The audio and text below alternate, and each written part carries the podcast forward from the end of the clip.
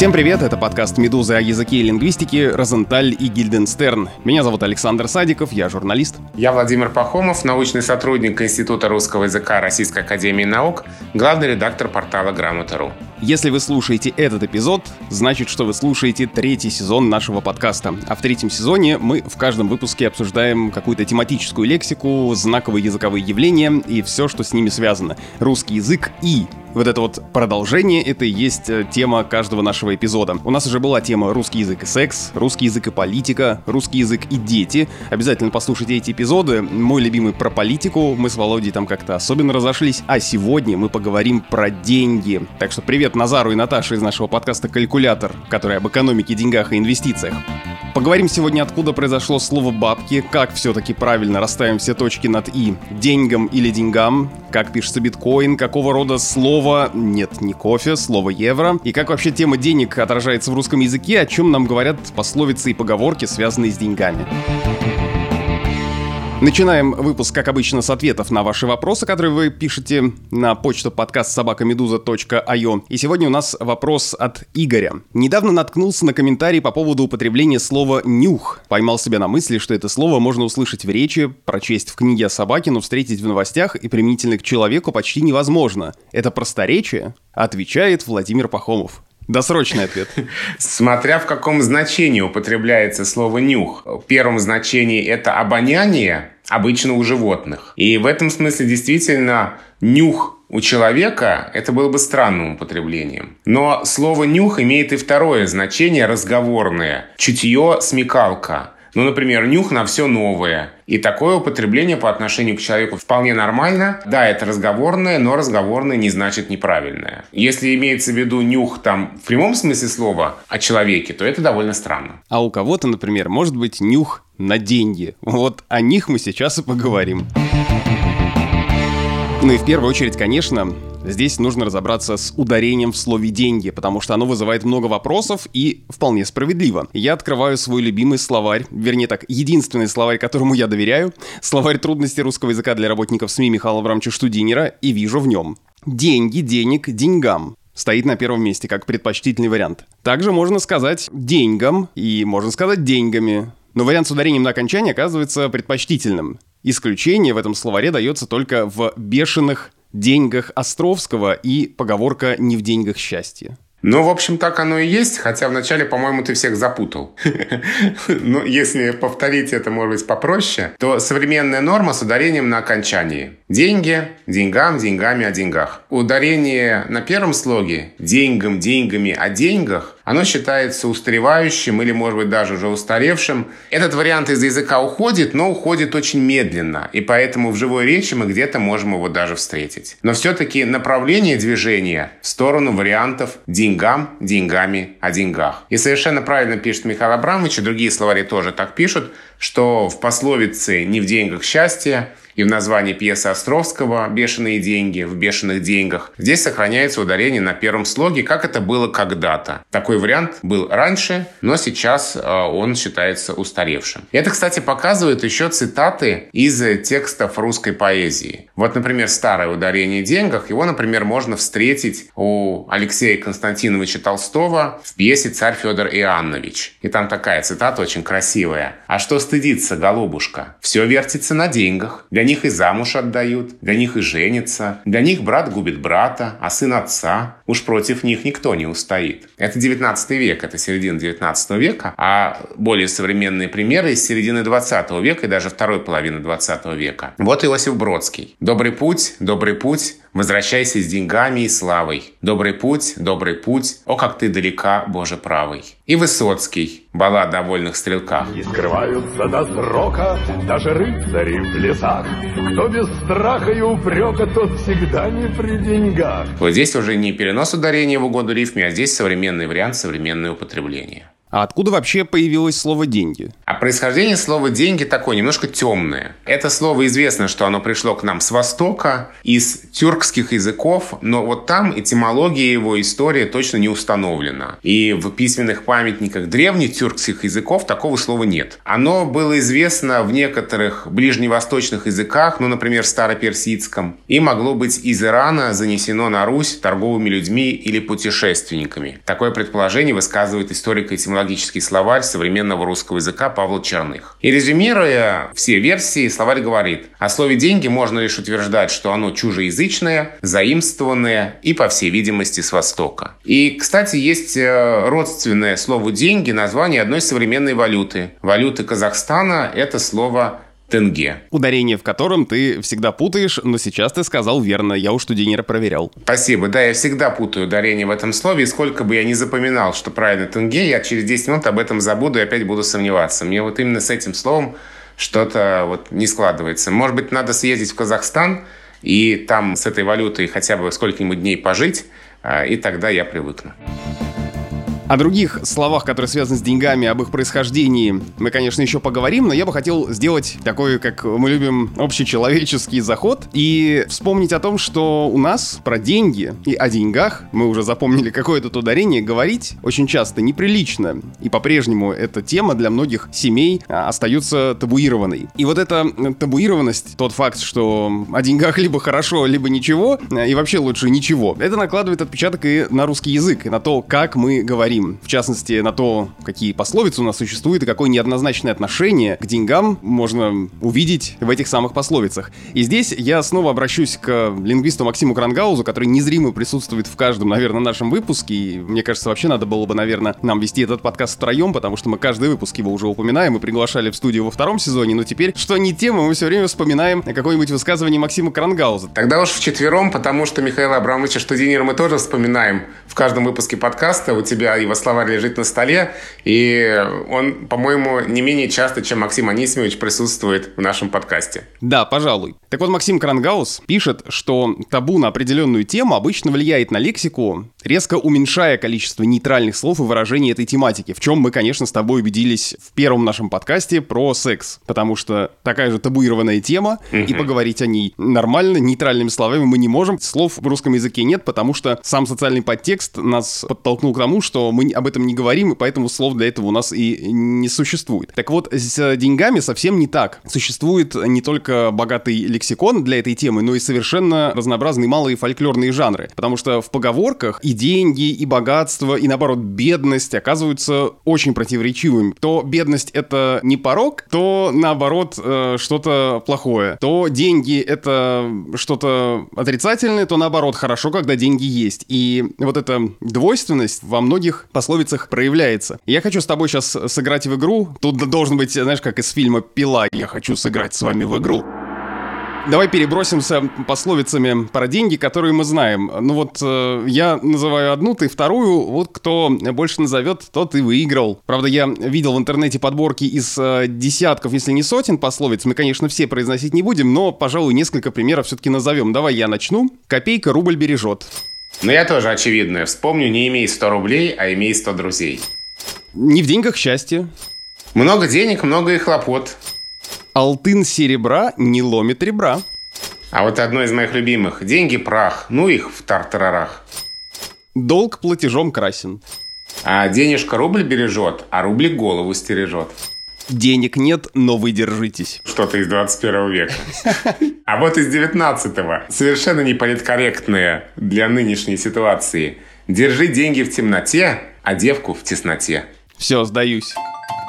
Здесь это немножко про харасмент, да. Но на самом деле мы обсуждали с тобой, упоминали эту пословицу в выпуске про гендерную лингвистику и как раз приводили ее в пример вот этой андроцентричности, хотя, как потом мы узнали, несколько сниженной андроцентричности русского языка. И я уже там, по-моему, говорил, что я все время забываю, а что где надо держать. Деньги в темноте, а девку в тесноте или наоборот. Деньги в тесноте, а девку в темноте. И с тех пор я этого так и не запомнил на самом деле.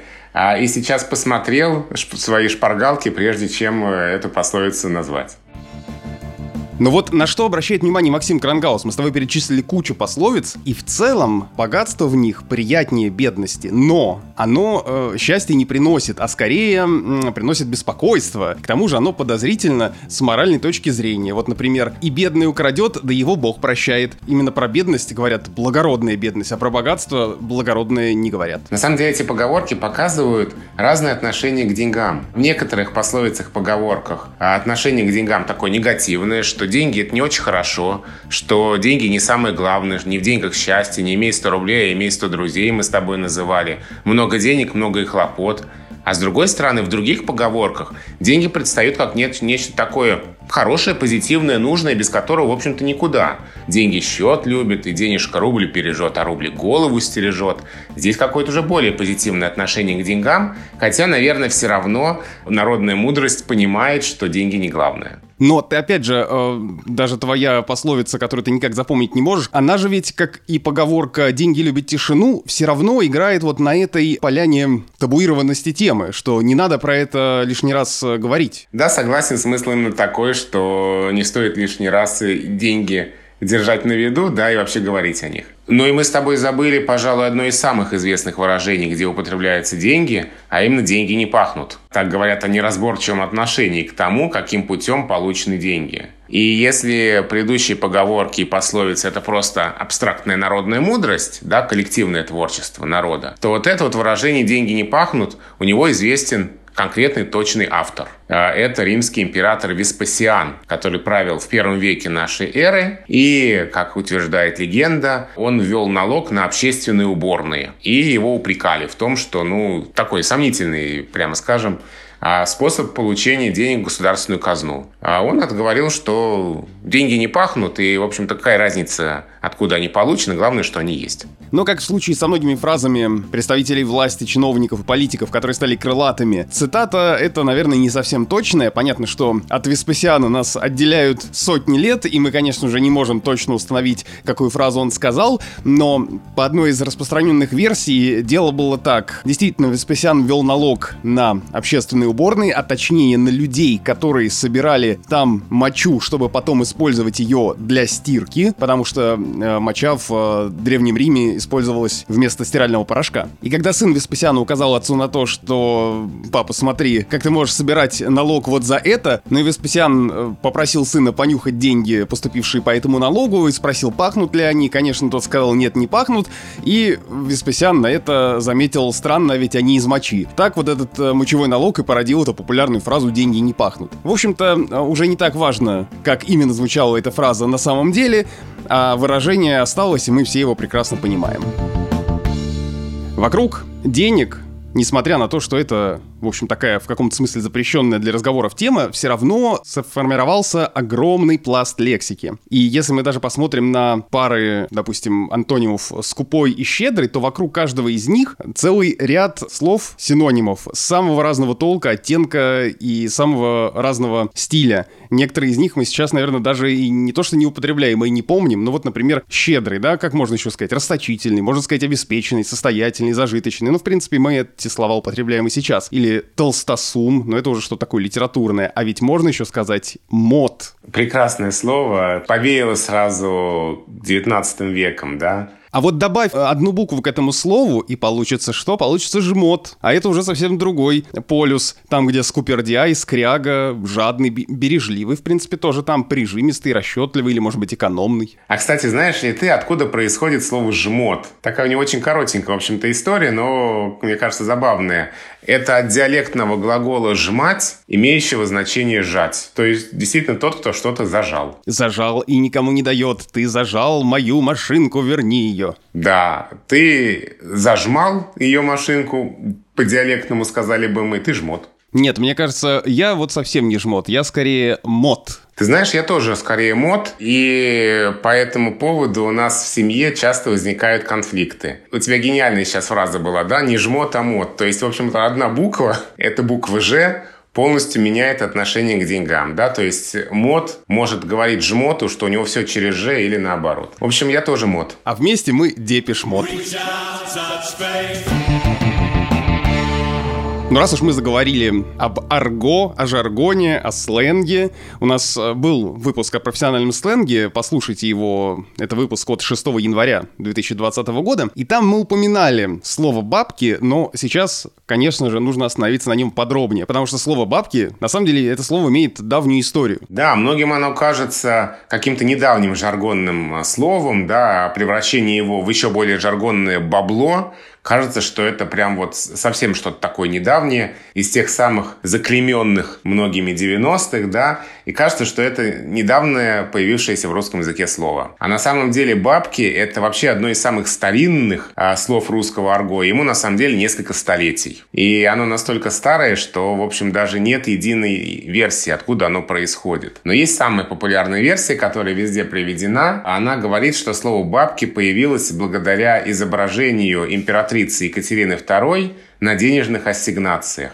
И вот именно она бабка. Бабка Екатерина, которая была на деньгах. Точнее, поскольку это было в 18 веке, она была еще на деньгах. И здесь просто расширило значение слова «бабки». То есть сначала это деньги с портретом императрицы Екатерины, потом любые купюры, любые вообще банкноты, а потом любые деньги вообще, в том числе мелочь. Ведь интересно, что кроме слова «бабки» было и другое жаргонное слово, тоже связанное с портретом Екатерины. На купюрах это было слово «кати», «катьки», «катюхи», но вот в отличие от слова «бабки», эти слова в языке не задержались. А бабки осталось, осталось надолго, и бабками деньги называли, например, и тогда, когда на купюрах появился уже Ленин. То есть не стали, когда появился Ленин, называть эти деньги детками, а продолжили называть бабками. Но это не единственное слово, которое в обиходной речи мы можем вставить, говоря о деньгах. Еще раз выговариваю сам для себя это правильное ударение. Например, это слово «лаве» или слово «грины», ну или «баксы» в конце концов. А что интересного в этих словах? Ну, в этих словах интересно, ну, грины интересно в первую очередь, да.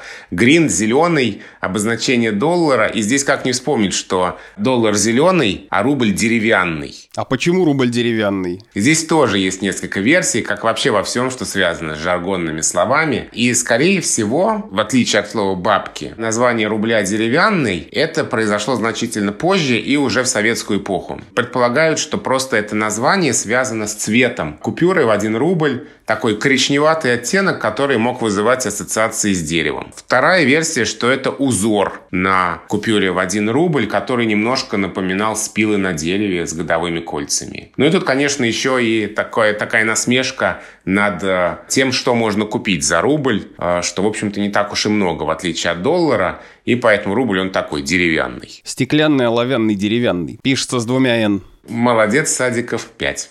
Кстати, в городе Томске есть памятник деревянному рублю. Такой большой рубль, на самом деле деревянный. Я там был, пиво пил и с этим рублем сфотографировался. Ну а про слово «лаве» сказать особо нечего. А, это слово, скорее всего, из уголовного жаргона и предполагают его происхождение из языка цыган. Ты сейчас рассказал про деревянный рубль, который не стеклянный, не оловянный. А само-то слово «рубль» откуда взялось? А слово «рубль» происходит от глагола «рубить». А, и у нас есть такая модель в языке, и тут можно вспомнить, например, слово «вопль», которое происходит от глагола «вопить». Вот та же самая модель, та же самая схема. Почему рубить? Потому что с 13 века а рубль представлял собой кусок отрубленный от серебряной гривны, которая была денежной единицей Древней Руси, а еще и весовой единицей. Она весила около 200 грамм. И она обычно рубилась на четыре части, и каждая из этих частей называлась рубом или рублем. А большой, особенно увесистый обрубок такого слитка, самый большой, назывался, как ты думаешь, как? Может быть, длинный рубль? Бинго! Но не все так просто, и лингвисты не хотят э, такой простой истории слова «рубль», поэтому есть другая версия, которую я сейчас озвучу. Она говорит о том, что слово «рубль», да, производное от глагола «рубить», но не в значении разрубать слиток на части, не все так просто и прямолинейно, а в значении отливать серебряную гривну определенного веса, отливать до какой-то определенной засечки, потому что рубль соотносится со словом «рубеж» в значении край, грань, зарубка, насечка. То есть вот рубль – это слиток, отлитый до определенного определенного рубежа, до определенной засечки, до определенной отметины. И вот именно такой длинный рубль имеется в виду в данном фразеологизме. То есть либо рубили на части, либо отливали до определенного рубежа. Вот история слова «рубль». А как связан рубль и, извините, кляп? Ты мне начал перед записью рассказывать какую-то историю. Да, слово «рубль» давно в русском языке, и еще до того, как э, у него стало отмечаться значение денежной единицы, у него отмечалось значение кляп, отрубок. И, например, в таком значении это слово встречается в повести временных лет. «И повеле Ян вложите рубль в уста има» волхвам. То есть тут описание некоторой такой пытки. И это значение, по-видимому, было старшим. Значение слова «кляп». Так что и длинный рубль имеет и такую длинную историю, не очень простую. Так, хорошо, с рублем вроде разобрались. Немножко помельче возьмем копейка. Это от слова копье? Именно, да. Тут все просто. Э, всадник с копьем, которого можно увидеть на этой монетке. А с 15-го, начала 16 века известно в русском языке слово «копейка». И вот цитата из одного из письменных памятников того времени. «Князь Великий Иван Васильевич, учини знамя на деньгах, князь великий на коне, а имея копье в руце, и оттоле прозваша деньги копейные» когда мы с тобой вели передачу на радио, э, нам звонили люди и задавали разные вопросы про русский язык, и позвонила одна очень пожилая дама, ну прям очень пожилая дама из Шатуры, и спросила, а как правильно, доллар или доллар? И меня это очень удивило, потому что я не думал, что у кого-то вообще может возникнуть вопрос, как ставить ударение в этом слове. Ну вот, например, Михаил Абрамович Студинер, которого мы каждый выпуск тоже вспоминаем, как и Максима Крангауза, пишет, что доллар и дает даже запретительную помету в своем словаре, что не доллар. То есть это вариант, которого практически не существует для нас, и надо про него забыть. Но его не существует сейчас, но этот вариант был когда-то. Если мы откроем толковый словарь русского языка в четырех томах под редакцией Дмитрия Николаевича Ушакова, а этот словарь вышел в свет в 1935-40 годах, то мы там увидим, что написано «доллар» и реже «доллар» говорит нам этот словарь с толкованием 30-е годы. Денежная единица в Соединенных Штатах Америки по паритету равная двум золотым рублям и в некоторых других странах. Вот был твердый курс валюты. В словаре можно было его записать, и он не изменился. Да, 2 рубля. Это сколько ж можно было мы сейчас долларов-то накупить? Два золотых рубля, обрати внимание. А, не деревянных. Да, так что доллар это старое ударение. Когда-то оно было, и, наверное, вот та наша слушательница его запомнила и поэтому задала этот вопрос. А история слова «доллар» тоже интересная, и, казалось бы, при чем тут Московская Русь? А некоторым образом при чем? Но сначала о долларе. Это слово, конечно, английское. Английское восходит через голландский язык к старонемецкому «талер». И слово «талер», конечно, нам всем тоже знакомо, тоже название денежной единицы. А что такое талер? Это название крупной серебряной монеты, от слова «таль» – «долина». И все, кто учит немецкий язык, знают слово «таль» немецкое в значении «долина». А что это за долина? Эта долина, это самая «таль», употреблялась в составе географического названия Йоахимсталь в Богемии, территории современной Чехии – где находились знаменитые серебряные рудники. Еще раз можно эту цепочку построить такими простыми словами. Вот в Богемии, то есть в Чехии, был такой город Йоахимсталь, где находились знаменитые серебряные рудники. И там чеканили деньги. И вот это вот таль, долина, отсюда талер, и отсюда искаженное талер дало слово доллар. Подожди, а при чем здесь Русь? А Русь вот при чем. Йоахимсталь. Таль, мы сказали, да, про этот кусочек. Но есть ведь и первая часть названия, да, первая часть этого названия Йоахимс. К этой самой первой части восходит очень распространенное в 17 веке и несколько позже старомосковское слово «ефимок». Это название крупной серебряной монеты, то есть по большому счету того же талера в московском государстве. Получается, что вот это вот название Йоахим Сталь, вот это вот старое название, а сейчас этот город называется город Яхимов в Чешской Республике, Первая часть названия этого города дала русское слово «ефимок», а вторая часть этого названия со временем превратилась в слово «доллар». Вот лайфхак от лингвиста, как из Ефимка сделать доллар. Мы обещали рассказать про слово евро, потому что здесь как со словом кофе. И но если с кофе еще понятны границы этого спора, что одни стоят на правильном мужском варианте, а другие говорят, что средний тоже можно. Другие — это вот вы, лингвисты. Так вот, э, со словом евро я не знаю, как быть. А со словом евро такая же история, на самом деле, как со словом кофе, а, потому что с одной стороны, его внешний облик этого слова втягивает его в средний род, потому что слово несклоняемое, иноязычное, неодушевленное, нарицательное, оканчивается на гласную, и по всем законам здесь должен был быть средний род, как и у слова кофе. А если у слова кофе мужской род возник из-за вот тех самых форм кофе, кофе, то у слова евро мужской род возник под влиянием других денежных единиц. Ну, например, тот же доллар, тот же рубль, тот же фунт, многие денежные единицы мужского рода. И евро тоже под их влиянием стал мужского рода. То есть правильно говорить один евро? Правильно говорить один евро, да а одно евро считается нарушением грамматической нормы. В отличие от слова «кофе», потому что у слова «кофе» средний род допускается в разговорной речи, а у слова «евро» средний род даже в разговорной речи не допускается. С другой стороны, слово «кофе» уже давно в русском языке. Вот ты евро поживи столько, сколько слова «кофе», тогда, может быть, у тебя средний род и появится. Но, может быть, это все-таки и раньше случится. А давай решим еще одну проблему и э, вечный вопрос, связанный с валютами, потому что я знаю, многие ошибаются, да и я сам, что греха таить, э, иногда бывало э, ляпал неправильно. Фунт, британский фунт, он же фунт стерлингов, не фунт стерлинга, как некоторые думают, это не чей это фунт не некоего стерлинга фунт, а это фунт стерлингов. Но почему это так, мы часто не осознаем. Да, фунт стерлингов, не фунт стерлинга. Это не, не какая-нибудь лошадь Проживальского. Фунт стерлингов, кстати, получилось бы, наверное, хорошее сочетание имени и фамилии. Как вот есть Герман Стерлигов, да?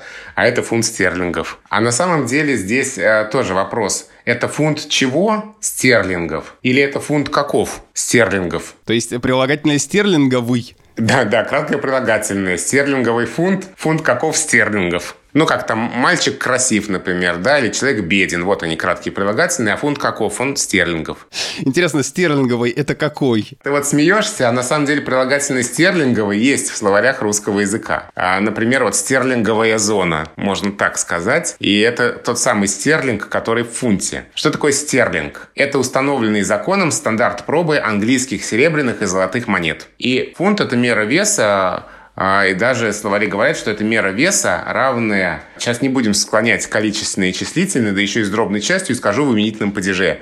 453,6 грамма. Давай я попробую. Равный 453,6 грамма. Класс. Садись, Садиков. Еще одна пятерка. За один урок уже две. А, ну так вот, возвращаясь к фунту стерлингов. Фунт – это мера веса. И получается, что фунт стерлингов – это в каком-то смысле как килограмм рублей, где фунт название, в общем-то, меры веса, а дальше, собственно, название денег. Но вот э, именно такое официальное название валюты э, в английском языке фунт стерлингов, когда их уже не взвешивали, конечно же, а просто считали. Поэтому стерлингов здесь родительный падеж множественного числа от слова стерлинг. Слова, о которых мы сейчас поговорили, все эти валюты, даже самый новый из них, это все равно слова, которые с нами уже давно. Но ведь денежная тема регулярно подкидывает нам новые слова, с которыми нам приходится как-то жить и существовать, и как-то их писать и произносить. Вот, например, криптовалюты. Ну ладно, со словом криптовалюты еще, может быть, с написанием э, и произнесением проблем нет, но вот один из видов этой криптовалюты — это биткоин, в котором то ли краткое, то ли буква «и». Если это слово в орфографическом словаре, и кто нам скажет, как же его правильно писать? Орфографисты это слово уже увидели и уже внесли не, не то чтобы пока в словарь, но в такой список предварительных рекомендаций, которые опубликованы на сайте орфографического академического ресурса «Академос», который подготовлен в Институте русского языка Российской академии наук. И рекомендация лингвистов писать «биткоин» с буквой «и», хотя прилагательное «биткоиновый» пишется с буквой «и» краткое. Но это пока предварительные рекомендации, и лингвисты еще наблюдают, как слово ведет себя в языке, и вполне возможно, что со временем написание изменится. Это совершенно нормально. Вполне возможно, что слово просто в какой-то момент пропадет, потому что перестанет быть актуальным это явление. Тоже вариант. Так что пока в, собственно, сам словарь его вносить не торопится, но такие предварительные рекомендации лингвисты дают. Но еще, конечно, вопрос, э, который мы обязаны закрыть. Как-то нам задавали его в одном из прошлых подкастов, и мы его поднимали, но здесь мы можем чуть подробнее, опять же, э, поговорить об этом. Речь идет о глаголе «оплачивать», «оплатить», а именно выражение «оплата по карте» или «оплата картой». Ну, варианты «оплата по карте» и «оплата карты», они сейчас конкурируют в языке и оба употребляются. Мы совсем недавно стали этим заниматься. И, в общем-то, пока еще не устоялось что-то одно, можно сказать, платить картой, платить по карте, и то, и то совершенно нормально. А вообще с глаголами «оплатить», «заплатить» и «уплатить» связана особая трудность. Практически во всех словарях трудностей, во всех справочниках на это обращают особое внимание. И в первую очередь настаивают, что нельзя оплатить за что-то, а можно только оплатить что-то. То есть либо заплатить за товар-услугу, либо оплатить товар-услугу. А вот оплатить за – это ошибка. То есть вот это вот пресловутое «оплатить проезд», да, правильно говорить? Да. Не за проезд. Да. Оплатить за проезд – это ошибка, а оплатить проезд – это нормально. Ну или другие глаголы, которые тоже вызывают очень часто трудности, и многие из-за этого спорят и даже ругаются, наверное, друг с другом. Одолжить и занять. Для меня всегда было одолжить — это дать в долг, а занять — это, соответственно, взять в долг. Но некоторые используют глагол занять э, в двух значениях. Дать в долг и взять в долг. Займи мне денег. Да, оба глагола называют, в общем-то, один и тот же процесс, но с двух сторон. Со стороны одного и другого участника. И здесь, как обычно бывает в таких случаях, часто возникает путаница. В общем, общем-то, ты совершенно прав. Третья пятерка тебе за сегодняшний день. То есть я, короче, опять весь подкаст сижу и умничаю. Так, так не пойдет. В каком-нибудь из следующих выпусков поставлю тебе за что-нибудь двойку. А глагол «одолжить» действительно означает «дать в долг». Занять можно что-то у кого-то, Занять можно взять на время взаймы. То есть э, один человек занимает, берет денег, а другой одалживает, дает денег. А занять значение одолжить, то есть займи мне, значение одолжи мне, это просторечие, и это нарушает литературную норму. У нас сегодня выпуск какой-то получается в формате «как правильно». На всякие такие вопросы отвечаем. Но ведь э, мы тут много слов сейчас употребили на букву «З». И еще одно такое слово, связанное с деньгами, это «заем» или займ. О, да, с, да. С которым постоянно возникает путаница, и я каждый раз смотрю словарь, потому что я не могу запомнить. А на самом деле мы сказали вначале, что тема денег табуирована, да, а с другой стороны, вон сколько слов связано с этой темой, и сколько здесь трудностей, сколько здесь вопросов возникает. Ну, давай ответим на этот вопрос. В именительном падеже заем, а дальше ее пропадает, и появляется буква «и» краткая во всех остальных падежах. Заем а дальше займа, займу и так далее, а во множественном числе займы, займов и так далее. То есть в именительном единственного «ё», а дальше «и» краткое. О деньгах, наверное, можно говорить очень долго. Лучше, конечно, и приятнее не говорить о них и не слушать, а тратить их, если они есть. А, так что слушайте подкаст «Калькулятор» о том, как зарабатывать, копить, инвестировать и тратить деньги. Ну, а мы прощаемся с вами до следующей недели. Это был подкаст о языке и лингвистике «Розенталь и Гильденстерн». Меня зовут Александр Садиков, я журналист. Я Владимир Пахомов, научный сотрудник Института русского языка Российской Академии Наук, главный редактор портала «Грамота.ру». Пишите нам письма на почту подкаст собака собакамедуза.io. Мы стараемся каждый наш выпуск в третьем сезоне начинать с ответов на ваши вопросы. Подписывайтесь на нас, мы есть на всех основных платформах. Это Apple Podcasts, Google Podcasts, Spotify, CastBox, BookMate, Яндекс.Музыка. В общем, любые сервисы, в которых вы слушаете подкасты, скорее всего, если вы его откроете, там Розентали Гильденстерн обязательно э, наш подкаст найдется. До новых встреч! Thank